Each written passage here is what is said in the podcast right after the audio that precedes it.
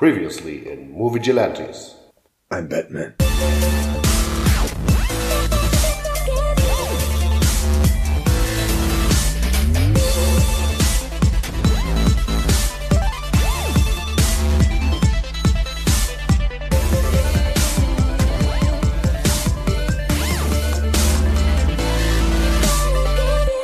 Hallo und willkommen und vor allen Dingen frohe Weihnachten.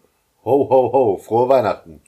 Mein Name ist Michael Heide Und mein Name ist Dennis Kautz. und das hier ist Movie Gelantes und wir haben heute eine Fortsetzung. Und zwar Batman Returns aus dem Jahr 92. So ist es.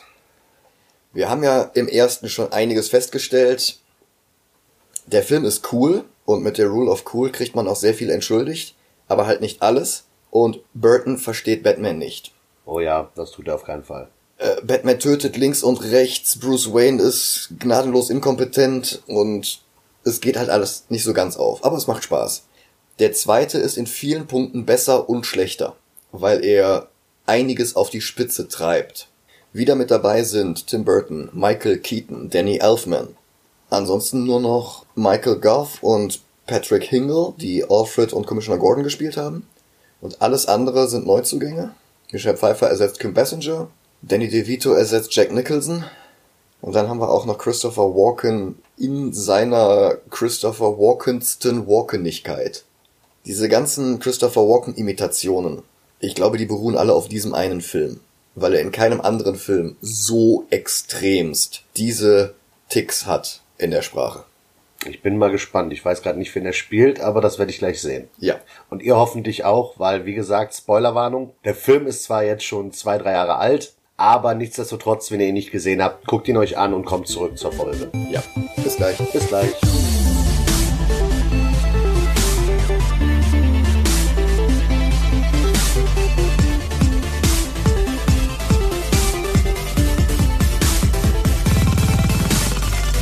Merry Christmas Gotham City.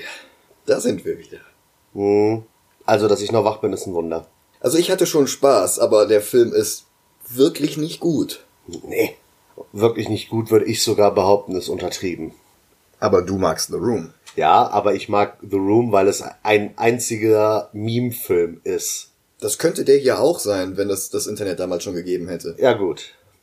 Der Film eröffnet mit der Geburt von Oswald Cobblepot, der direkt dargestellt wird wie ein Monster. Wir sehen ihn ja nicht zu Wir- dem Zeitpunkt. Wir sehen nur die Eltern, gespielt von den beiden Hauptrollen aus Pee-wee's Big Adventure, dem ersten Film von Tim Burton. Und naja, sie kriegen halt ein Kind. Der Vater sieht das Kind, er fängt an zu schreien. Und die beiden kommen schweigend, rauchend zum Schluss, dass man das Kind irgendwie loswerden muss. Und sie schmeißen es mitsamt dem Kinderwagen einfach in den nächsten Fluss im Park. Ja, und wenn der Film zehn Jahre alt wäre, wären es wahrscheinlich Johnny Depp und Eleanor Bonham Carter. Ja, mit Sicherheit.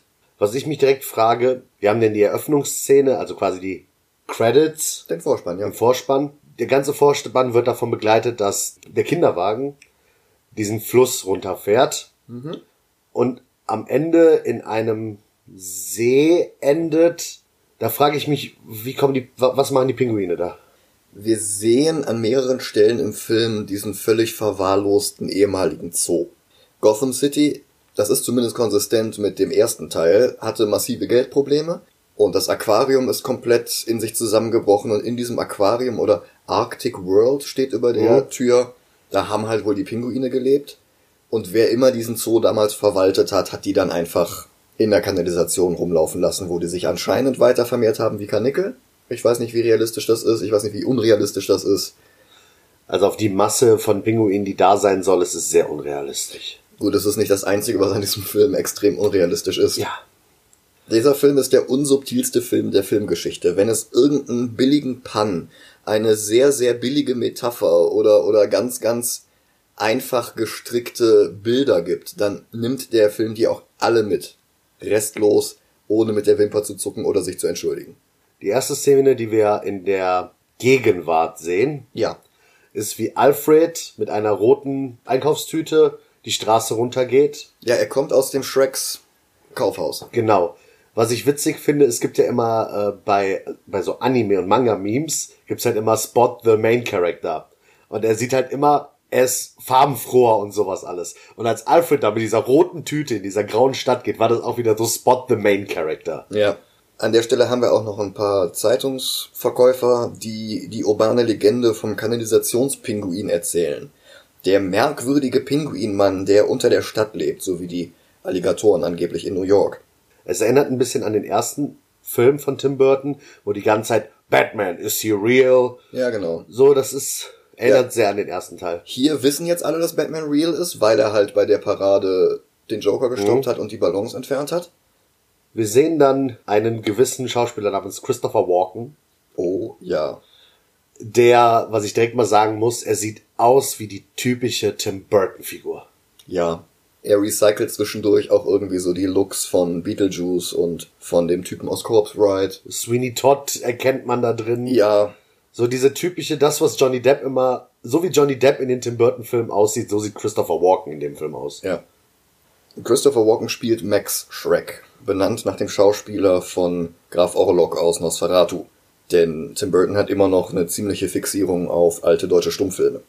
Der Pinguin sieht später auch aus wie Dr. Caligari. Max Shrek hat jedenfalls einen Plan. Er will ein neues Kraftwerk bauen. Dabei produziert Gotham bereits mehr Strom, als sie verbrauchen oder speichern können. Selina Kyle, seine schüchterne Sekretärin, hat eine Frage, wird aber von den sexistischen alten Männern im Raum direkt zum Schweigen gebracht. Und wichtig ist hier, der Bürgermeister ist gegen den Bau des Kraftwerks. Trotzdem halten die beiden unmittelbar danach zusammen eine Rede vor Gothams gigantischem Weihnachtsbaum. Das ist auch irgendwie der einzige Platz in der ganzen Stadt, der immer, immer wieder im Film gezeigt wird, sonst sehen wir nichts von der Stadt. Nee. Immer nur dieser Weihnachtsbaum direkt neben dem Kaufhaus. Ja. Und Häuserdächer. Ich mag die Pre-Catwoman Selina Kyle.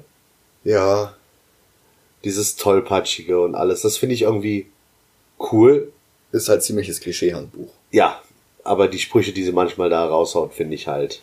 Ich finde sie gut. Sie ist halt die schüchterne graue Maus. Haha, Maus, Katze, haha, haha. Aha. Jedenfalls halten die beiden eine Rede und Shrek will der Stadt etwas zurückgeben und in dem Moment wird ein gigantisches Geschenk reingefahren. Der Bürgermeister sagt, oh, das ist aber eine tolle Geste und Shrek sagt nur, das ist nicht meins. Und in dem Moment explodiert das Geschenk und heraus kommt die Insane Clown Posse. Ja. Es ist der Angriff der Joker-Gang im falschen Film. Ja. Denn der Pinguin hat eine Handlangerbande, die Red Triangle Gang, die nur aus Zirkusclowns besteht. Denn wir wissen ja, Pinguin und Clowns, das ergibt ja Sinn. Geht Hand in Hand. Ja, absolut. Äh, ich möchte an dieser Stelle nochmal erwähnen, dass Gotham im ersten Teil besser aussah als im zweiten. Ja, sie haben Anton First, den Designer, nicht wiederbekommen. Und weil die ganzen Kulissen vom ersten Teil schon eingestampft waren, mussten sie neue bauen und die sahen dann halt anders aus. Ich musste bei den Szenen, die Gotham so ein bisschen zeigen, immer an den Mario Brothers Film denken. Mein Gott, so ganz falsch ist das nicht. Gordon hat eine seiner wenigen kurzen Szenen im Film und macht nichts außer, oh, da ist gerade irgendwie Ärger, los, aktiviert das Bettsignal. Weil wie wir wissen aus dem ersten Teil, es gibt das Bettsignal, das wird im ersten Teil eingeführt. Ja, was im ersten Teil noch nicht eingeführt wurde, ist immer, wenn das Bettsignal leuchtet, leuchten zusätzlich auch noch fünf verschiedene Bettsignale um Wayne Manor herum, sodass jedes einzelne Fenster im Haus sein eigenes Bettsignal abbekommt. Hoffen wir mal, dass da keiner joggen geht und das zufällig sieht oder Ja, eine oder- Party ist. Ja, Stell dir vor, äh, das gäbe es im ersten Teil schon. Bruce sitzt da mit Vicky, sind am Essen und auf einmal kommen diese Bettsignale von ja. überall. Und stell dir vor, er sitzt da mit Selina, wie er es später tut. Und dann geht gerade das Bettsignal an. Das- Also Bruce ist in den Burton-Filmen katastrophal unfähig darin, seine Geheimidentität zu bewahren. Mhm. Nachdem Bruce das Bettsignal sieht, macht er sich auch direkt auf den Weg nach Gotham selber, also in die Stadt. Und ja, ich sag mal so, jemanden anzünden mit seinem Auto ist nicht die feine Batmanische Art. Ja, Batman ist in dem Film noch rücksichtsloser als im ersten. Der tötet wirklich links und rechts die Leute. Es sei denn, der Plot verlangt gerade was anderes. Das ist völlig inkonsequent, es ist nicht erklärbar. Ich bin keiner dieser Menschen, die groß aufschreien, wenn Batman jemanden tötet. Aber wenn Batman dabei grinst, weil er es anscheinend genießt. Ja, das kommt ja erst später. ja, aber Ja. Ja, jedenfalls legt er sich mit den Juggalos an und einer von denen nimmt Selina als Geisel. Und Batman schießt seinen Enterhaken hinter ihn und zieht ihm den Putz von der Wand in den Rücken und das schaltet den sofort aus. Selina klaut dem Clown den Taser, mit dem er sie bedroht hatte. und tasert ihn noch mal damit. Und das findet sie lustig. Für fand ich auch lustig. Ja, Weil sie äh, nimmt halt den Taser und ich weiß nicht, was da drauf steht. Da steht irgendwas drauf. Weil sie guckt da drauf und da ist irgendeine Schrift, aber ich habe nicht gesehen, was es ist. weiß ich nicht, wie viel Volt das ist. Und daraufhin testet sie ihn halt. Es könnte eigentlich ein sehr guter Film über Emanzipation sein. Allerdings versucht er es auf der einen Seite mit dem Brecheisen und auf der anderen Seite vergisst er es selbst wieder. Also es ist völlig, völlig inkonsequent. Jedenfalls war das ganze, dieser ganze Clownsaufstand nur ein Ablenkungsmanöver, um Max Shrek zu entführen. Penguin hat seinen ersten großen Auftritt und ohne jede Erklärung hat er einen ganzen Eimer voller Gadget-Regenschirme und bedroht Max mit denen. Und er sagt jetzt hier seine Motivation, die aber im Laufe des Films auch permanent hin und her schwankt. Er sagt hier, er will Respekt, er will wissen, wer seine Eltern sind und er will Shreks Hilfe. Und er erpresst Max mit allem, was der jemals das Klo runtergespült hat, inklusive geschredderten Dokumenten und inklusive der Hand von Shreks ehemaligen Geschäftspartner. Das ist halt alles irgendwie in diesem Aquarium da gelandet. Ich möchte noch mal was einwerfen und zwar, ähm, wir sehen ganz viele Pinguine. Ja. Einige davon sind echte Pinguine und die anderen sind wahrscheinlich Animatronics oder Schauspieler in Kostüm oder was auch immer. Und da habe ich hier wieder stehen, praktische Effekte größer CGI. Ja, stimmt. Wenn der Film von heute wäre, wären die mal alle Pinguine CGI. Ja, oder sie hätten fünf Pinguine gehabt, die sie dann künstlich Greenscreen. geklont hätten und dann hätten wir daraus 5000 gemacht. Ja. Jedenfalls stimmt Shrek zu, ihm zu helfen. Ich komme da zu meinem ersten Punkt, den ich nicht ganz verstehe. Beziehungsweise, ich verstehe ihn schon, aber er ergibt nicht wirklich Sinn. Warum kann der Pinguin lesen? Der Film hat mehrere widersprüchliche Origins für den Pinguin auf einmal. Zum einen ist er dieses Kind, das unten in der Kanalisation von Pinguinen großgezogen wurde. Deswegen ist das ein völlig debiler, sabbernder Freak, der rohen Fisch frisst und keinerlei gesellschaftlichen Fertigkeiten hat. Andererseits wurde der Pinguin von einem Wanderzirkus großgezogen, der jetzt heute die Red Triangle Gang ist. Und dort wurde er irgendwie zum Anführer dieser Gang. Beide Origins konkurrieren den ganzen Film über miteinander. Es ist nicht hundertprozentig zusammenpassend. Und je nach Szene ist er auch entweder der eine Pinguin oder der andere. Dann ist er wieder der eloquente, elegante Dr. Caligari, der politische Reden hält. Und direkt eine Szene davor und eine Szene danach ist er wieder der sabbernde Idiot, der nichts auf die Reihe kriegt, weil er noch nie mit der Gesellschaft interagiert hat. Dass der Pinguin der Anführer der Zirkusleute ist, lässt sich eigentlich nur so erklären, er, er sieht halt aus wie ein Zirkusdirektor Oh Gott. und dass er dadurch irgendwie Also da wäre ich nie drauf gekommen. Ja, aber wenn du dir jetzt mal einen Zirkusdirektor ansiehst und dann den Pinguin daneben, alleine von den Klamotten her mit dem Zylinder und sowas alles, kann ich mir gut vorstellen, dass er die Rolle vom Zirkusdirektor eingenommen hat, aber das ist jetzt wahrscheinlich zu viel reininterpretiert. Ich denke auch. Selina kommt nach Hause. Honey, I'm home. Oh, I forgot I'm not married. Denn sie ist ja so alleine und der Film zeigt uns das mit dem Vorschlaghammer. Ich habe eine Freundin, die ist wirklich, wie ihr euch ein Girlie vorstellt, so ist die. Alles, was pink ist und glitzert, ist voll ihr Ding. Und sie hat ihr Wohnzimmer, die Wände pink gestrichen. Sie liebt pink über alles. Die Wohnung von Selina Keil ist so pink, dass meine besagte Freundin wahrscheinlich einen Kotzanfall bekommen würde. Alles ist pink. Die Wände sind pink. Die Schränke sind pink. Das Telefon ist pink. Alles in dieser Wohnung ist pink. Die Küche ist pink. Der Neon-Schriftzug mit Hello there, wobei wir beide an Obi-Wan denken mussten, ist halt auch pink. Und sie hört den pinken Anrufbeantworter ab und hat sich selbst eine Nachricht hinterlassen, dass sie noch das Meeting mit Bruce Wayne vorbereiten muss.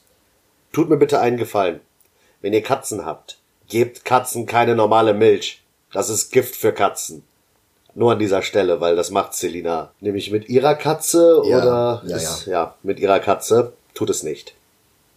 Jetzt wird's langsam wieder absurd. Um dieses Treffen mit Bruce Wayne vorzubereiten, hat sie das Passwort von Max Shrek geknackt, hat die ganzen geheimen Dateien, die sie nicht sehen sollte, durchgelesen und hat dabei auch herausgefunden, das Kraftwerk erzeugt gar keine Energie, sondern zieht Gotham City Strom ab, um ihn zu speichern. Best plan ever.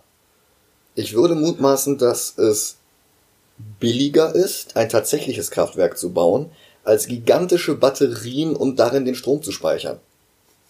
Ich weiß jetzt nicht, ob der den Strom direkt an Bloodhaven oder so weiterverkaufen will. Das wird nie erwähnt, was er mit dem Strom vorhat. Es ist einfach nur dieser böse, evil Masterplan, der aber auch in einer halben Stunde völlig unwichtig wird. Die beiden haben einen kurzen Dialog, in dem sie ihm seinen kompletten evil Masterplan erzählt, woraufhin er nur sagt, What did Curiosity do to the cat? Sie sagt, I'm not a cat, weil, haha, sie wird gleich Catwoman. Und er sagt, The Power Plant is my legacy for Chip. Chip Shrek wird gespielt von Andrew Bryniarski. Und der ist richtig wandlungsfähig. Der gibt hier halt den Sohn von Christopher Walken mit einer mittelprächtigen Walken-Parodie. Der ist aber auch noch Zangief in Street Fighter mit Van Damme. Der ist Lobo im Fanfilm Lobos Paramilitary Christmas Special. Und der ist Leatherface in den Texas Chainsaw Massacre Remakes. Gar nicht mal so schlecht. Und dann wirft er sie aus dem Fenster. Sie nimmt alle Markisen mit, landet dann im Schnee und dann kommen plötzlich sämtliche Katzen der Nachbarschaft und lecken sie wieder ins Leben. Einer knabbert irgendwie an ihrem Finger, dann gehen ihre Augen auf und sie ist jetzt, es ist nicht ganz klar, ist sie ein Zombie? Ist sie von irgendeiner Katzengöttin reanimiert worden? War sie gar nicht tot, sondern Hatte wirklich wie eine Katze Glück, dass sie irgendwie so gelandet ist, dass, ne, ist sie ja nicht. Sie ist ja voll auf dem Rücken gelandet ja, und blutet gleichzeitig noch aus der Stirn. ha, Dinge gibt's. Ja. Sie kommt völlig verwirrt zu Hause an, macht mechanisch alles genauso wie in der Szene vorher, kippt Milch in das noch volle Schälchen und so weiter und so fort, hört wieder ihren Anrufbeantworter ab und ein Werbeanruf von Shreks Kaufhaus bringt sie dann zum Ausrasten. Sie zerlegt die ganze Wohnung, sprüht alles mit schwarzem Lack voll und näht sich spontan aus einem Lackledermantel ein Kingwoman-Kostüm. Dieser Film hat einer ganzen Generation einen Lack- und Lederfetisch gegeben. Glaube ich auch. Dabei sieht es gar nicht aus jeder Kameraperspektive gut aus. Nee, es sieht, es sieht gut aus, das Kostüm, aber in manchen Einstellungen sieht das aus wie so ein billiger Morph-Suit, den du im Internet bestellen kannst. Ja, ja. Ich meine, Michelle Pfeiffer rettet das Ganze. Aber dieses übermäßige Sex-Appeal clasht halt auch wieder massiv mit dieser Emanzipationsbotschaft, die der Film ja eigentlich versuchte zu übermitteln. Das Ganze ist halt sehr male-gazy. Wir kommen dann zum Teil, wo der Bürgermeister auf dem Platz wieder mal steht und eine Rede hält. Schon wieder. Schon wieder. Und er hat sein Baby dabei. Er, er hat seine Frau und sein Baby dabei. Ja. Ich kann mir das nur so vorstellen, dass es halt quasi, die haben das Kind bekommen und der Bürgermeister dachte sich, komm, für die Publicity machen wir das jetzt öffentlich, hier ist unser Baby. Weil kommt irgendwas anderes dabei rum bei dieser Nee, das Rede? Baby ist nur da, damit es jetzt entführt werden kann. ja, eben, nee, aber sagt er irgendwas Wichtiges, weswegen man jetzt schließen könnte, deshalb steht er da und redet. Nichts Wichtiges, er sagt halt einfach nur, ich als Familienvater Ja, deutet dabei auf das Kind und in dem Moment kommt halt ein Clown aus dem Gully gesprungen, entführt das Kind, ohne dass irgendwer dazwischen geht, springt in den Gully zurück und schreit, oh nein, Hilfe, der Pinguinmann, drückt dem Pinguin das Baby in die Hand und der kommt dann wieder hoch und spielt sich als Held auf. Bruce Wayne guckt das Ganze im Fernsehen mit offenem Mund. Was wir noch häufiger in dem Film sehen werden. Bruce Wayne hat ständig den Mund offen stehen, das sieht so dumm aus. Das ist übrigens ein anderer Bürgermeister als im ersten Film. Und trotzdem werden wir jetzt gleich noch einmal Bürgermeisterwahlen bekommen. Shrek setzt seinen Einfluss ein, damit Penguin alle Geburtsurkunden der Stadt durchgucken kann. In Gotham ist es üblich, alle Neugeborenen mit beiden Füßen in Tinte zu drücken, um die Fußabdrücke auf der Geburtsurkunde zu verewigen. Und tatsächlich guckt Penguin aber gerade gar nicht nach seinen Eltern. Er weiß, wer seine Eltern sind. Warum er das weiß, wird im ganzen Film auch wieder nicht äh, enthüllt. Tatsächlich macht er sich hier völlig ungestört und unbeaufsichtigt eine Liste aller Erstgeborenen in Gotham City. Was später nochmal wichtig wird, obwohl es eigentlich gar nicht wichtig werden dürfte. Wayne ist inzwischen vermutlich neidisch, weil Gotham jetzt den Pinguin liebt und recherchiert ein bisschen in alten Zeitungen und wird sofort fündig. Der Pinguin wurde offenbar nicht in der Kanalisation großgezogen, sondern von der St. Cloud Posse. Und Penguin findet jetzt das Grab seiner Eltern, will von den Medien bei seinem wahren Namen genannt werden, Oswald Cobblepot. Und er hält eine glühende Rede vor der Presse, rhetorisch exzellent. Also jetzt ist er plötzlich wieder richtig in die Gesellschaft integriert. Er kann gut sprechen, er kann gut Reden halten, er ist eloquent, er hat einen unglaublichen Wortschatz und in der nächsten Szene wird es wieder völlig anders sein. An dieser Stelle kam meine Frage von zu Micha, wie lange der Film denn jetzt schon läuft. Und an dieser Stelle sind wir gerade bei 40 Minuten des Films. Ich, ich war richtig gelangweilt. Und er geht wirklich über, deutlich über zwei Stunden. Irgendwie passiert nichts und doch so viel, aber alles so unwichtig. Ja. Ein Vergewaltiger zieht eine Frau in eine dunkle Gasse und Catwoman taucht auf, macht ihn fertig, hackt ihm ein Tic-Tac-Toe-Muster mit ihren Katzenkrallen ins Gesicht, gibt dann dem Opfer die Schuld, sagt I am Catwoman, hear me roar und verzieht sich.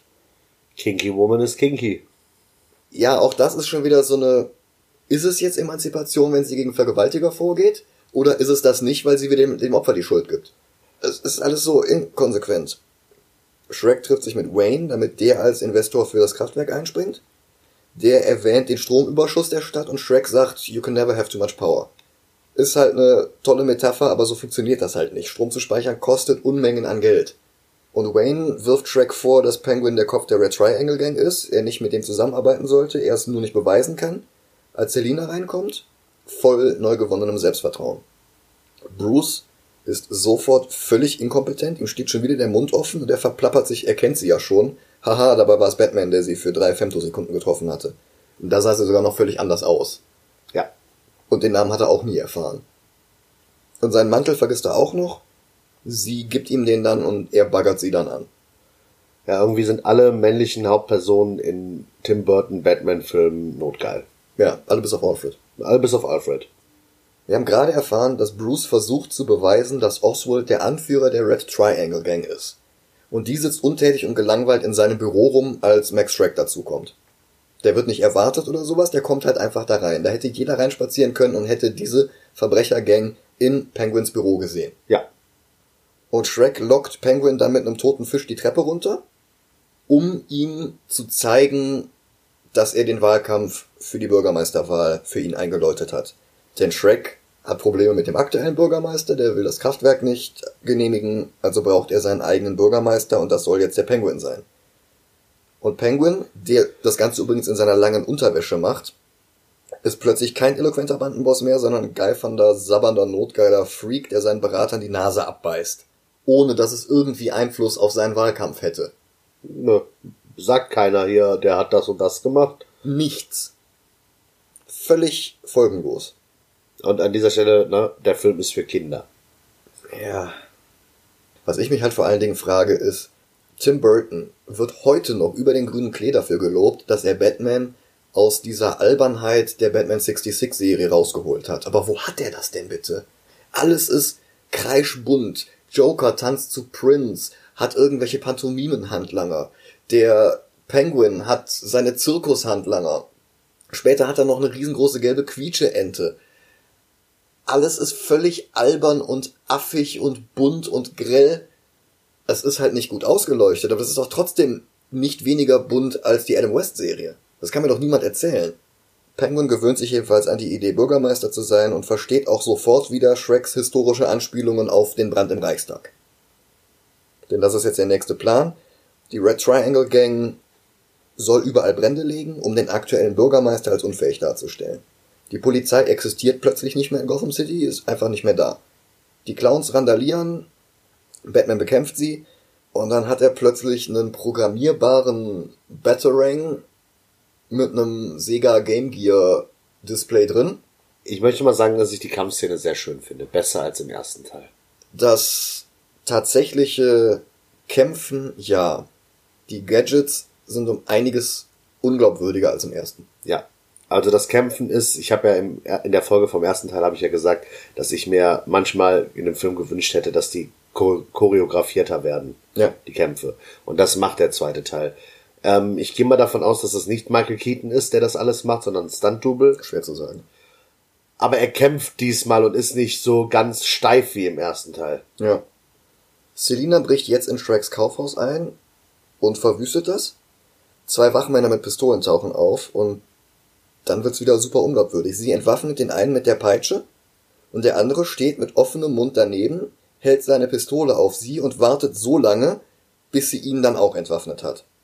Dann verjagt sie die beiden, damit die nicht zu Schaden kommen. Damit ist sie immerhin rücksichtsvoller als Batman, der sich weiter durch die Horrorclowns kämpft.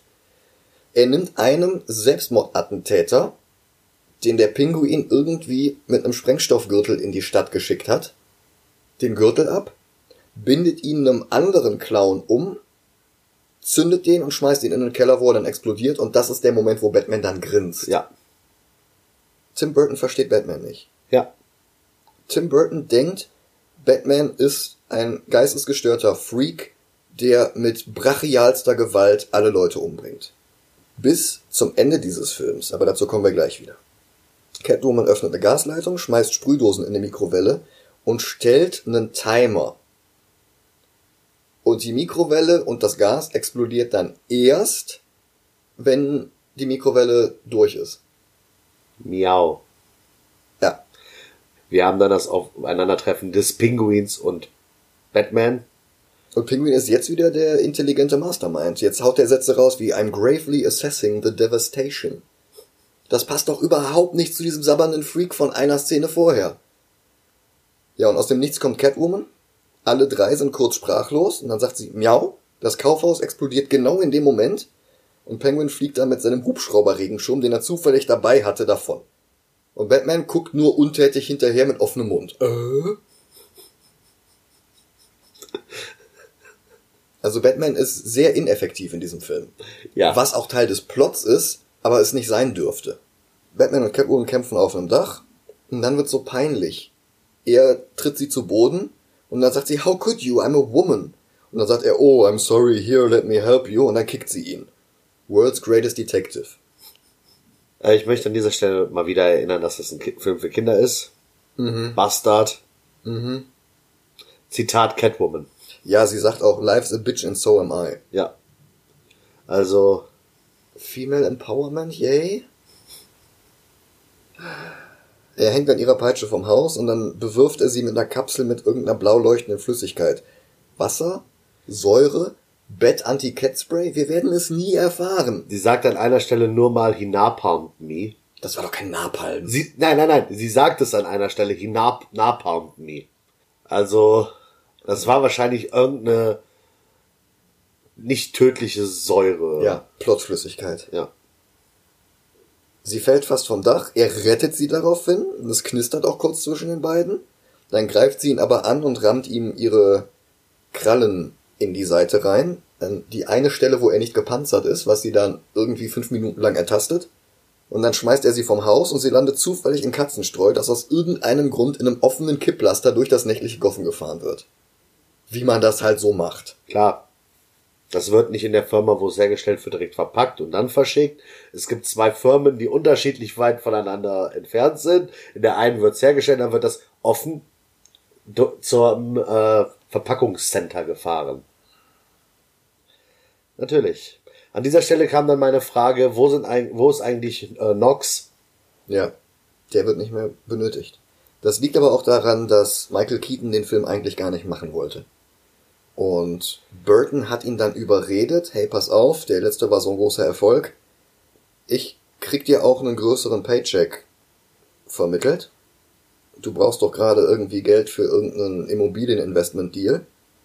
Pass auf, ich verschaff dir das Geld und ich verspreche dir auch, dass es keine Fortsetzung wird, sondern dass der Film eigenständig ist. Und ich glaube, deswegen müssen wir auf Alexander Knox verzichten. Okay. Und ich glaube, deswegen müssen wir auch auf Vicky Vale verzichten. Ja, dass es was eigenes, eigenständiges sein soll, verstehe ich. Aber dann verstehe ich nicht, warum die Anspielung auf Vicky kommt. Dass Bruce darüber redet. Über Vicky und dass es nicht funktioniert hat. Das Einzige, was der Film konsequent macht, ist, dass er nicht konsequent ist. Ja, super. In nichts. Jetzt startet Penguin offiziell seinen Wahlkampf und ist plötzlich vor den Kameras eloquent. Auf seinen Wahlplakaten sieht er aus wie der klassische Comic-Penguin. Dann greift er sofort wieder Frauen an die Brüste und die lächeln weiter und er verabschiedet sich in den völlig baufälligen ersten Stock. Wo Catwoman schon auf ihn wartet. Und sie schlägt vor, sich gegen Batman zu verbünden, weil er sie in das Katzenstreu geworfen hat und jetzt will sie ihn loswerden. Sie will ihn aber nicht töten, denn er soll kein Märtyrer werden. Und Penguin zeigt ihr jetzt die Baupläne für das Batmobil, die Bruce anscheinend das Klo runtergespült hat. Ja. Oder Nee, äh, Lucius Fox. ja, klar. Vielleicht hat er es auch mit den Geburtsurkunden zusammen aus dem Einwohnermeldeamt geklaut. Auf jeden Fall hat Penguin die geheimen Blueprints für das Bettmobil. Die beiden werden sich aber nicht einig, was der richtige Ansatz ist. Er will Batman umbringen, sie nicht. Und dann klaut sie ihm einen Vogel aus dem Käfig, steckt ihn in den Mund. Daraufhin greift er sich eine zufällig auf dem Bett liegende Katze, wahrscheinlich hat sie die mit reingenommen, mit einem Springmesser-Regenschirm und dann lässt sie den Vogel wieder fliegen. Und sofort sind die wieder die besten Freunde, die zusammen Batman beseitigen wollen. Sie flirtet ihn auch die ganze Zeit richtig hart an, was erklärt, warum er dann später so horny ist. Was sie dann wieder nicht verstehen kann. Ja. Wir kommen dann zur Rede, die der Pinguin hält. Ja, und jetzt ist er wieder der sabbernde Freak aus der Kanalisation. An dieser Stelle möchte ich dann den äh, besten Charakter in diesem Film loben. Alfred Pennyworth. Bruce guckt im Fernsehen die Rede des Pinguins und Alfred fragt, ob sie nicht was Intelligenteres gucken können. Zum Beispiel Love Interest oder so, was anscheinend eine Dating-Show ist. Ich hätte jetzt gedacht, so eine Soap Opera. Oder Soap Opera, aber das ist einfach, ich find's, das ist was, was ich lustig finde. Weil Alfred direkt sagt, äh, was ist ein Pinguin? Guck doch lieber irgendwas anderes. Ja. Finde ich toll. Selina führt jetzt ein Gespräch mit ihrem Spiegelbild an einem Schaufenster.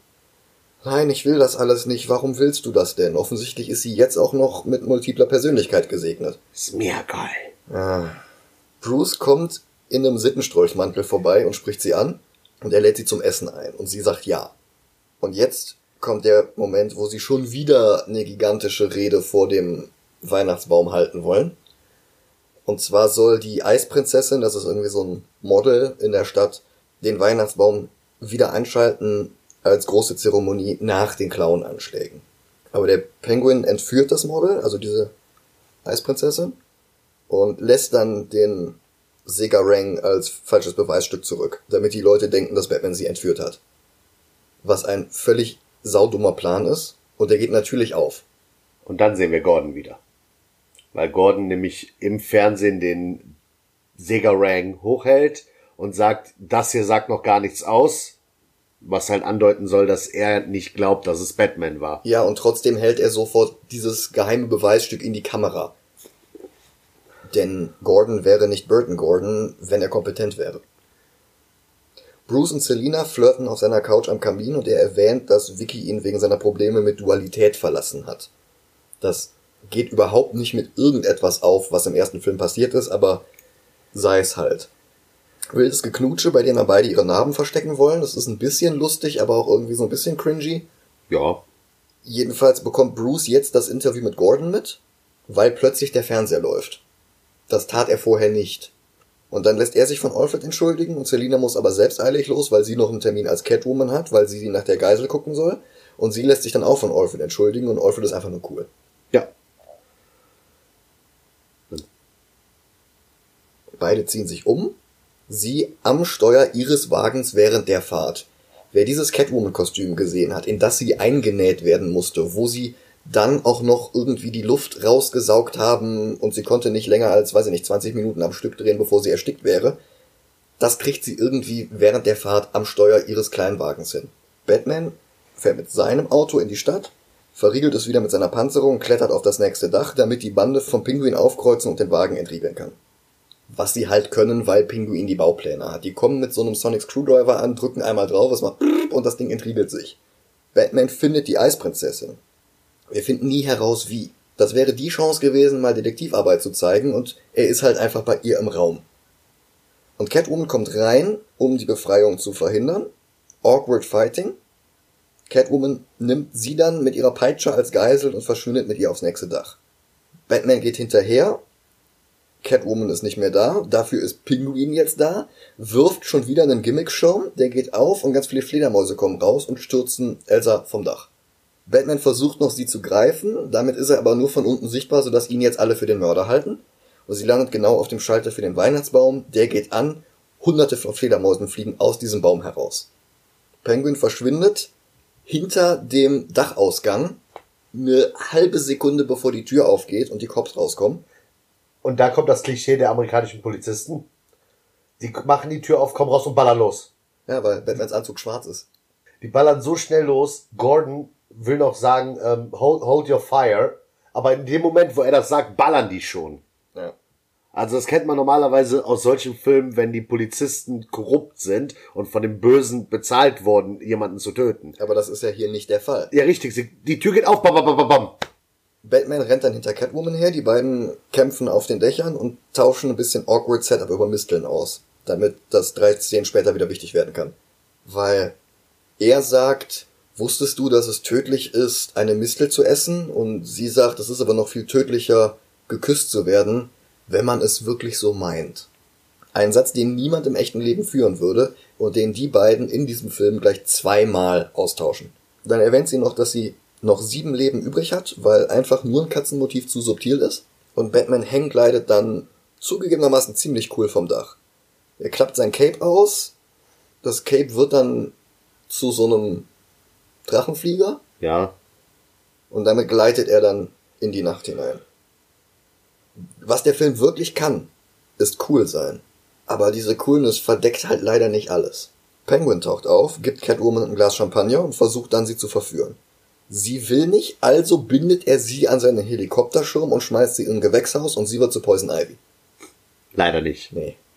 Aber nach der Logik des Films hätte das eigentlich passieren müssen. Ja.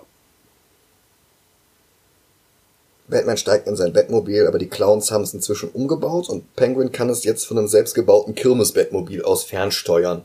Das Kirmes-Batmobil steht in einem Wagen, der gleichzeitig fahrende Zentrale für seinen Wahlkampf ist. Irgendwie schafft er es aber trotzdem, dieses Kinder-Batmobil da zu verstecken und redet dann auch noch mit Batman über einen Monitor im Batmobil. Und Batman schneidet aber diesen ganzen Monolog auf einer CD im Auto mit. Denn er hat 92 einen CD-Brenner im Auto.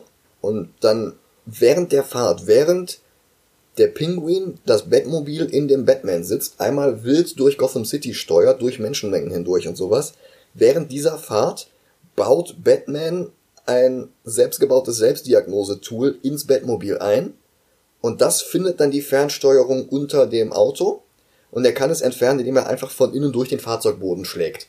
Ja, klar. Der schlägt ein Loch Ja, in den nicht klar. gepanzerten Boden, zieht das Ding ab und kann dann selber wieder steuern. Und dann sprengt er auf der Flucht vor der Polizei ein paar Teile des Batmobils links und rechts weg und kann dann nur mit dem Mittelteil durch eine sehr enge Gasse entkommen. RIP Batmobil. Ja, am nächsten gibt's ein neues Design.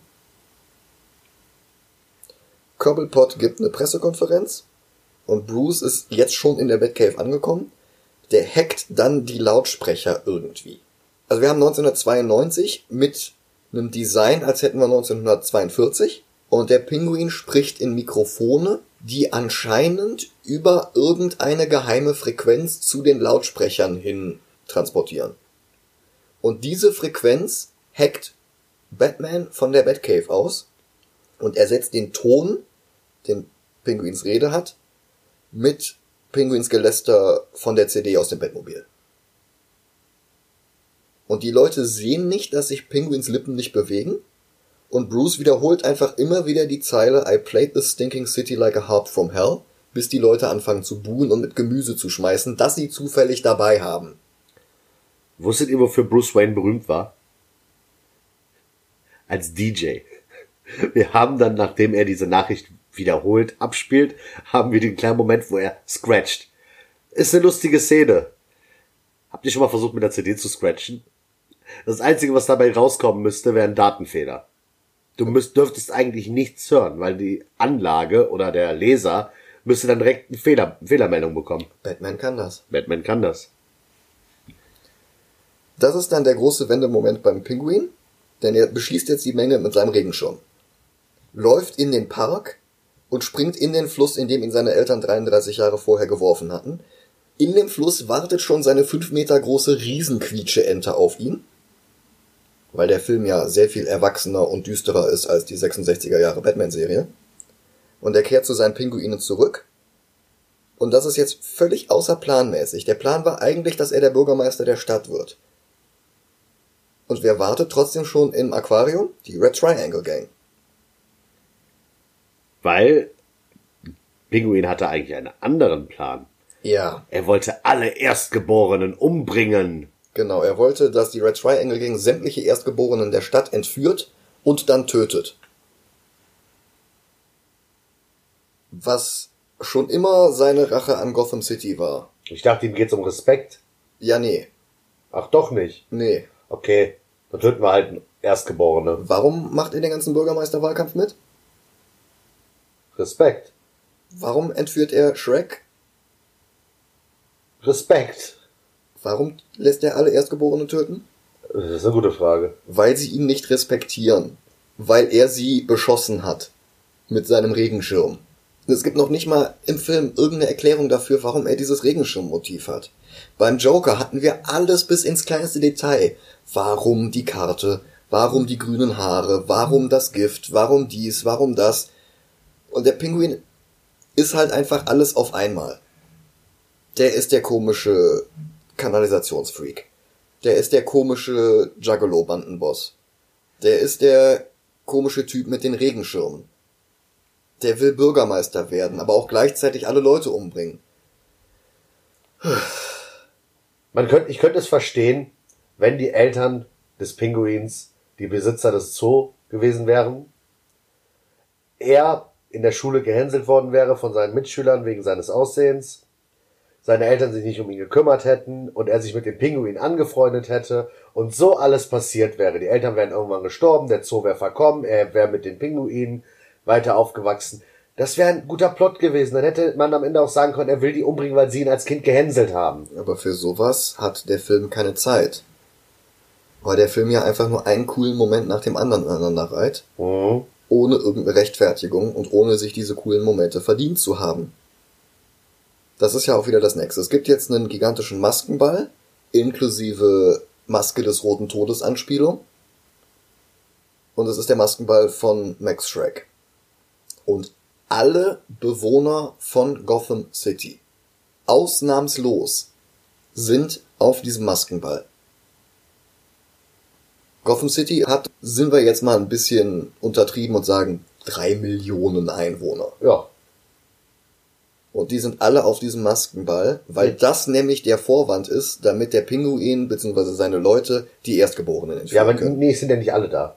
Nur die Erstgeborenen sind alle auf dieser Party. Nein, die Erstgeborenen sind alle zu Hause, unbeaufsichtigt. Ach, damit die natürlich. einfach in die Häuser reingehen können und die Babys aus den Krippen holen können. Stimmt, du hast vollkommen recht. Bruce hat keine Lust auf den Maskenball zu gehen, macht es aber trotzdem in der Hoffnung, dass Selina da sein könnte, weil Bruce nur dauerhorny ist. Und sie ist tatsächlich auf der Party, weil sie vorhat, Max Shrek zu erschießen. Und weil der Film alles kann außer subtil, sind die beiden die einzigen ohne Maske, weil Bruce und Selina die Masken sind. Über ihnen hängt übrigens auch eine Mistel, woraufhin Batman sagt,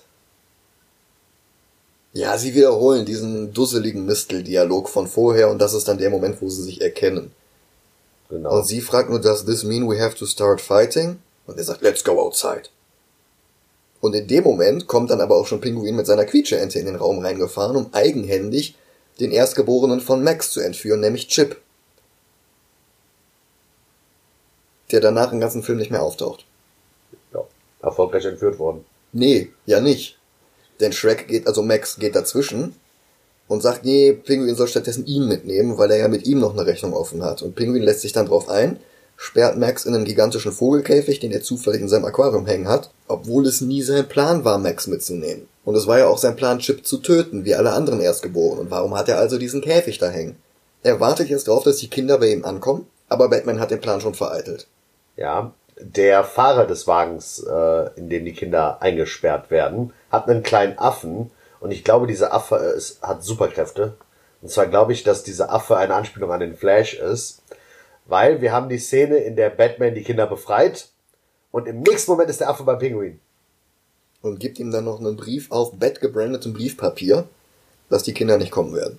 Und Penguin geht zu seinem eigentlich lange vorbereiteten Plan über, der gar keinen Sinn ergeben hätte, wenn er zum Bürgermeister gewählt worden wäre. Er lässt Hunderte oder Tausende von Pinguinen mit Mind-Control-Helmen und Sprengsätzen auf dem Rücken in die Stadt marschieren, um Gotham zu zerstören und alle Bewohner zu töten. Weil er ja Respekt wollte. Ja. Wie verschafft man sich Respekt? Indem man alle umbringt. Richtig. Keine Überlebenden, Ja. die deine Geschichte erzählen können. Richtig. Ja, perfekt. Solange du Respekt vor dir selber hast. Batman fährt mit seinem Batboot durch die Kanalisation und unterbricht das Signal an die Mind Control Helme, sodass alle Pinguine direkt umkehren und zurück ins Aquarium laufen. Ja. Und Batman verfolgt dann das Signal an seinen Ursprung zurück und taucht dann in dem Hauptquartier auf. Und der steigt in seine Quietscheente und fährt damit eine Treppe hoch und fährt dann durch den Park. Und Batman fängt ihn dann da ab und die beiden kämpfen und Penguin zückt seinen Messerschirm. Und Batman zeigt ihm nur wortlos den Sender für die Pinguine. Und jetzt ist Pinguin sauer, dass Batman seine Pinguinfreunde instrumentalisiert hat, die er selber vor wenigen Minuten in die Luft sprengen wollte. Tja. Was, wenn er das darf, heißt das noch lange nicht, dass Batman das darf. Also wirklich. Der Kampf verlagert sich zurück ins alte Aquarium. Und da jagt dann Catwoman schon Max durch den Raum, weil der irgendwie aus seinem Käfig rausgeklettert ist, vermutlich zwischen den Gitterstäben, die drei Meter breit auseinander waren. Batman geht dazwischen, weil ihm jetzt plötzlich aus heiterem Himmel ganz unglaublich viel daran liegt, dem Gesetz zu folgen. Nein, Catwoman, wir dürfen uns nicht über das Gesetz stellen. Wir dürfen unsere Gegner nicht töten. Hä? Hat Tim Burton denselben Film gesehen wie wir? Ich glaube nicht.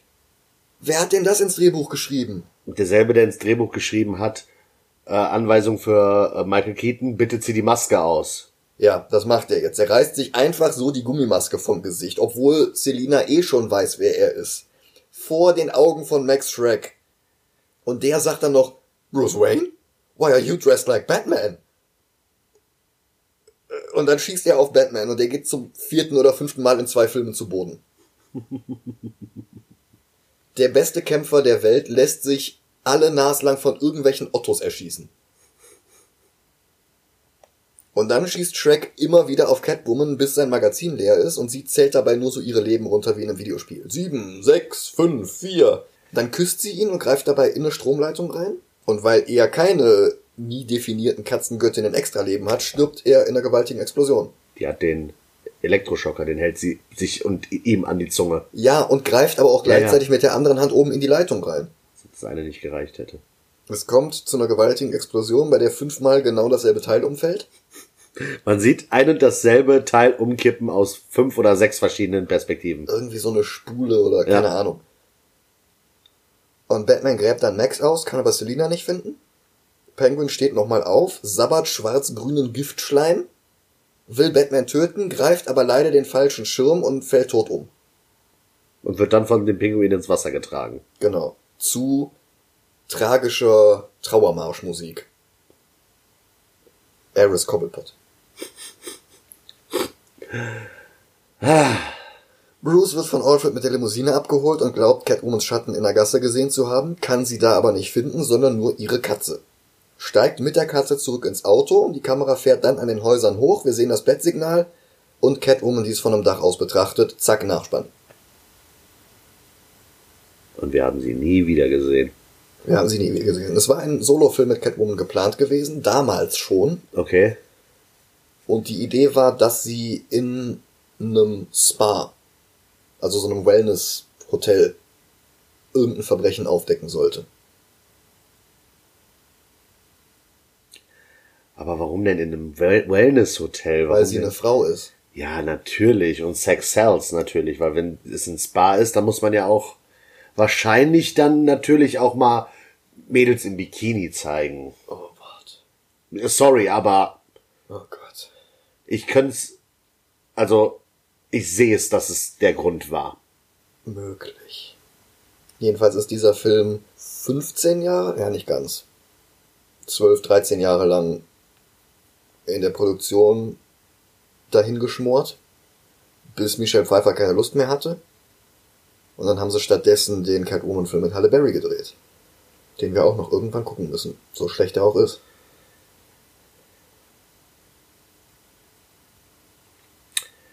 Das war Batman Returns. Ja. Und jetzt müssen wir ihn noch ranken. Das letzte Mal, dass ich einen Film so zum Einschlafen fand, war, als wir The Witch geguckt haben. Ja. Aber wo würdest du ihn denn einranken? Beziehungsweise, welche Plätze haben wir jetzt momentan? Ich lese jetzt nicht die ganze Liste vor. Ich denke, wir sind uns einig, dass wir ihn schwächer finden als den ersten Batman. Auf jeden Fall. Darunter haben wir Valerian. Darunter haben wir Tim und Struppi. Darunter haben wir Kenshin.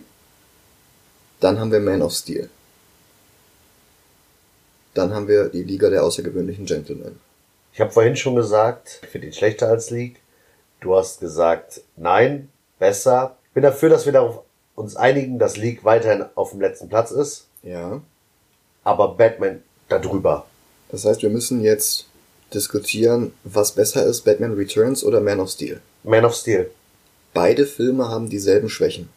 Ja, Beide Filme sind Style over Substance. Beide Filme missverstehen ganz grundlegend den Hauptcharakter und eigentlich auch alle weiteren Charaktere drumherum. Beide Filme sind völlig inkonsequent, was die Motivation der unterschiedlichen Figuren angeht. Ich finde Batman Returns aber unterhaltsamer als Man of Steel. okay. Ich finde, das, was Man of Steel für mich sehenswert gemacht hat, war die Action, die der Film hatte. Ja, Batman hat hier und da gute Action. Ja, aber wenn ich zurückdenke an die eine Szene, wo er quasi das Fliegen lernt, ist das für mich schon bessere Action als der komplette Batman Returns Film. Ja. Batman Returns hat ein Gotham, das sehr grau in grau ist. Und dann überall dazwischen Farbtupfen. Ja. Es gibt diesen knallebunten Weihnachtsbaum. Es gibt dieses gigantische rot-grüne Geschenk. Es gibt diese gelbe Quietsche-Ente.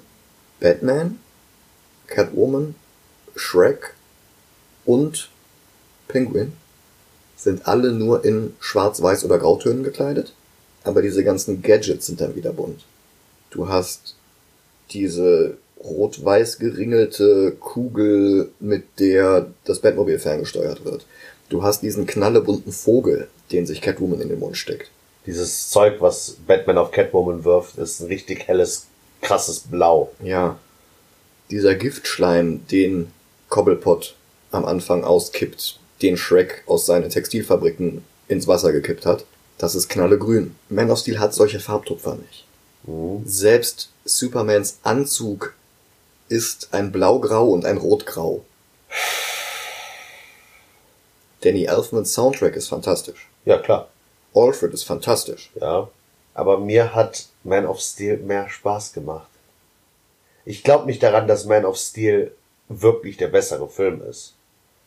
Aber alleine vom Spaßfaktor fand ich Man of Steel besser. Ich glaube, ich habe zu viel, ich hatte zu viel Erwartung an Batman Returns, jetzt im Nachhinein nochmal.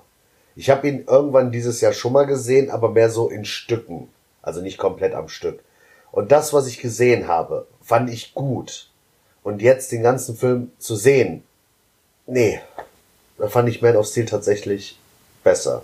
Ich habe noch ein Argument. Was denn? Batman Returns geht zwei Stunden und sechs Minuten. Man of Steel geht zwei Stunden und 23 Minuten. Okay, das heißt, wir haben auf den letzten Platz äh, Liga der außergewöhnlichen Gentlemen, dann Man of Steel und dann Batman Returns. Würde ich sagen. Was kommt dann als viertletztes? Kenshin. Boah, dazu. Okay. Ich gebe dir das mit Batman Returns, aber da zwischen Kenshin und Batman Returns müssen noch so viele Filme landen. Das wird auch vermutlich passieren. Ja. Okidoki. Dann haben wir jetzt eine neue Nummer 7. Ja. Okay. Lasst euch trotzdem nicht von Tim Burton eure Weihnachten vermiesen. Auf gar keinen Fall. Habt ein paar wunderschöne Feiertage. Und wir hören uns nächste Woche wieder. Genau. Wenn wir den nächsten Film gucken. Ich bin mal gespannt, was es wird.